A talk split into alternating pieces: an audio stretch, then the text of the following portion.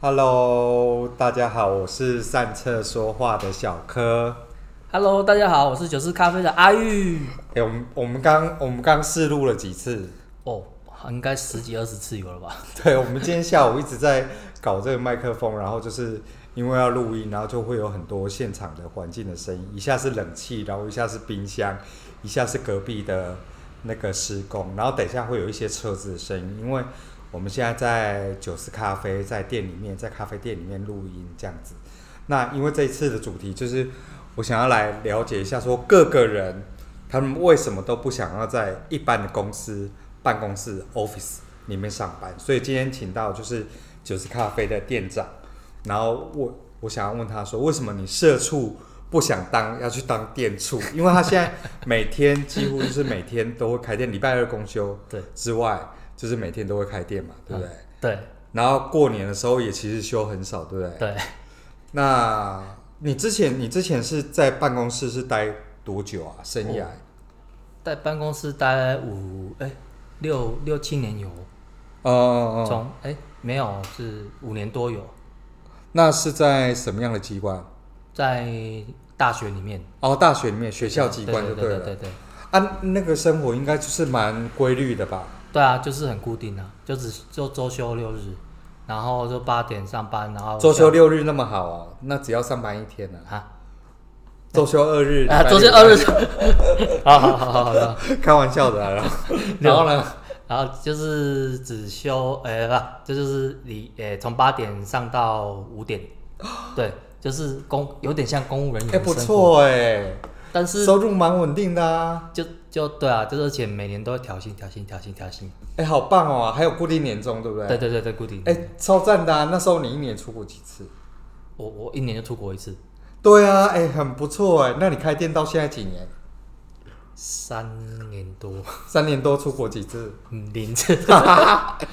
么我可觉得我想要让他明天就收店，没有啦，开玩笑，再回去。那为什么会想不开，想要离开学校这种这种比较比较稳定的机关这样子？呃，说实在的也是不得已的， 为什么不得已？回到家啊要照哦顾妈妈啊。嗯嗯因嗯为家里只剩妈妈一个在啊，她妹妹上去桃园工作啊，嗯嗯对啊，所以就换我回去啊。嗯，返乡青年就对啊对了，，我是北漂青年， 北漂青年再回来，我号称自己是对对 北对对漂，对，然后再再回来这再样子。回来南部。嘿那为什么你之前那为什么回来的时候一定要开咖啡店？因为你因为你很喜欢文艺嘛，可是文艺跟咖啡店，其实你可以做别别的事情啊，那干嘛要开咖啡店？哦，其实是因缘际会之下啦。嗯嗯其其实当初也没有想说要开咖啡店，是我刚回来高雄的时候，我是先去嗯应征，也是学校的工作啦，也是在大学里面工作。哦，然后结果我工作三个月之后，我发觉，呃，大学的嗯那个环境不是我想要的，跟我之前的大学就是之前待的学校差很多。嗯对，然后我就觉得这不是我想要，然后我就毅然决然的辞职。嗯，然后刚好我姐夫在学咖啡，哦，然后那时候因为我对咖啡本来就有兴趣，嗯对，然后我就去学咖啡。嗯然后学着学着学着，然后那个老师就说你要不要出来开店，就鼓励我，嗯，对，然后我就我就也不知道从哪来的勇气，就冲出来自己开店，然后就是从小摊子一直一路到现在变成对一家店这样子。没错，因为他他从在市场边的小摊子的时候，我就有去光顾，然后也也也有喝过了，风然后一风直格到都差很多，对对，风格都差 不多，但是唯一不变就是你的口，就是你的口味嗯会越来越提升，因为随着时间的关系对。啊对啊，就是比较稳定，自己煮咖啡的品质会比较好。对，然后可是啊，因为我有一个疑问，现在台湾的咖啡店不是越来越多了吗？嗯，你在开的时候有没有想过说这个市场的饱和性的问题啊？有啊，就其实很竞争啊，嗯啊，所以你就要想很多方法，比如说行销啊，或者是就是看怎么去跟在地的人拉拉拢，嗯，嗯对对，对，跟在地的文化配合，嗯嗯对对对，啊，比如说我我就是会跟在地的人一起去办市集、办活动，嗯嗯嗯对对对对对对没错对对，嗯这个这个也是我的目标之一，就是行销我的咖啡店这样。嗯嗯，对，然后我的我的梦想就是开一间艺文咖啡馆，所以我就是希望说嗯我在冈山这个地方开一家不一样的咖啡馆，对，那你现在你现在这个愿望有达到百分之几啊？你觉 得？我觉得才百分之三四十而已。 真的吗？我但觉是得其实我觉得其实对我自己比较严苛一点。 我觉得有有七八十了耶。有？吗？有吗？哦有啦有啦有啦。我我觉得还不太像、啊。我觉得以前的梦想很难达到，是因为它还是一个小摊的时候，哦、就是因为你没有一个实体的可以承载那个梦想的对容器。对对对对啊，现在是有这个容器在。对，然后他希望有一些内容物可以填满，对啊但是我觉得现在七八十，我觉得差不多有有了，因为他其实据我所 知，哎、冰箱的声音又来了，不好意思，我们大家忍耐一 下。冰箱。它好像是应该是五分钟一次啦。嗯然后，呃，我认识的阿玉，就是他在店里面其实有办过很多的讲座，对然后还有一些市集的活动，对对对然后还有一些在地的一些活动，对啊其实大家都可以去关注一下。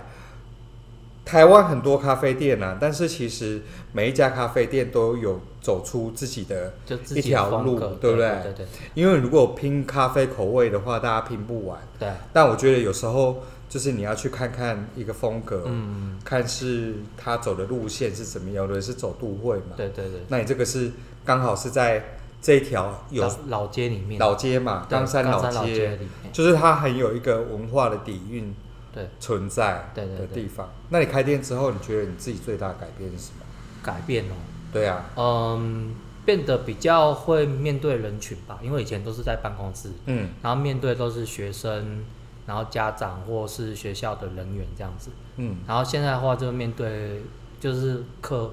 哎、客人嘛，嗯，对，来了就可以侃侃侃而谈。以前从刚开始冲出来小摊子的时候还不太会讲话，嗯人家来了就说：“请问你要喝什么咖啡？”就很就小很小声这对样，对对对，对然后现在就是他说好，你好，你要喝什么咖啡？嘿，我这边有什么什么什么什么，然后就可以侃侃而谈，或者是坐在我柜吧台跟我聊天的时候，就是我会可以呃讲出我的理想跟梦梦想在什么这样子，对啊，就是差别很大。以前就是好像很内向，其实不内向，嗯嗯对，那现在有没有觉得就是比较敢跟陌生人打招呼？干啊干啊，对，对啊，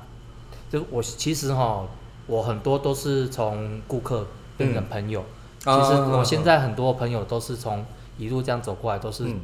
这样认识过来的。嗯对我认在地认识好几个还不错的客人。然呃，后之后刚变刚刚刚就有遇到。熟客过来，变成朋友对对对，刚刚我就有是看到，对，这是其中一个，那也是其中一个。对，他也是从我一店、二店、三店到现在，对对对，就很始终的，都都是始终的客服。对他们每天都要，有的是每天都会来，对，有的是每天喝都咖会啡来，对还有的是两三天或是一个礼拜来一次这样。所以现在遇到人都比较不会紧张，不会啊，不会紧张不，会，真的不会，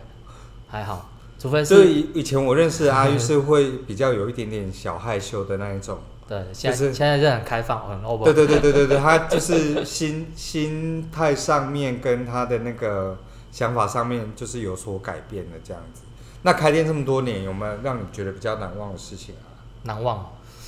哦。嗯，我曾经遇到一个、嗯一个，也要说 OK 吗？其实也算 OK。嗯，他是在自营在卖豆子的一个，哦，呃，我有讲过吗？我有有跟你讲过吗？但是听众朋友没有听过。哦，对对对，来来我 讲一下，我讲一下，我遇到一个自己号称很会烘豆的老板，呃，然后我换了三个地方，他三个地方都有来，然后三个地方来，然后第一次第一次我被他刁得很惨，就是在小摊子，因为那时候刚出初出茅庐，嗯有点什么都不太懂，然后就冲出来开，所以他就一直批评我，就批评到一无是处。嗯他说：“你这样也敢开咖啡咖啡店这样子？”嗯对对对，讲话也很直接，对就很直接，很很不客气。嗯，然后我换到第二个地方的时候，他来，然后他的语气也是带酸，说：“哦，你我来家呢吼，啊，并较大间小款呢嗯吼。嗯然后第三次来这里的时候，我我我也我也印象很深刻，那时候我就不太想理他，然后他就嗯说他要点我的咖啡，然后我就是我说，哎，就弄你鬼啊，我不爱我不爱穷。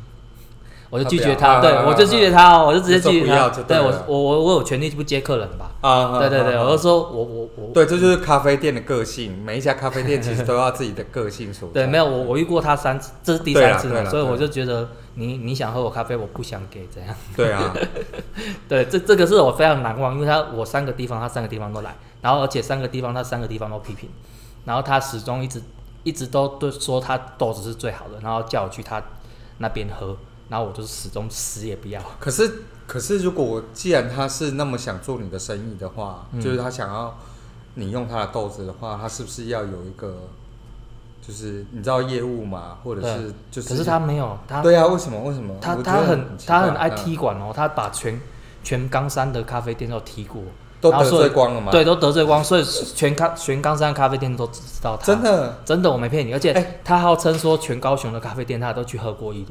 然后他说高雄的咖啡店没有你的豆子比他还优秀。既不是真我的我我我觉得很奇怪啊。既然你这么优秀的话，那你是不是要有凭有据，要给大家知道一下？你、对啊你光凭着嘴这样，他就是满肚子、就是说自己很厉害很厉害，然后、嗯，然后就总是在推销自己的豆子，对啊，啊啊我就不讲谁了，这嗯样这样比较不会得罪他，啊，后来还有出现吗？ 就后来就没出现了，啊，多久没出现了？哦就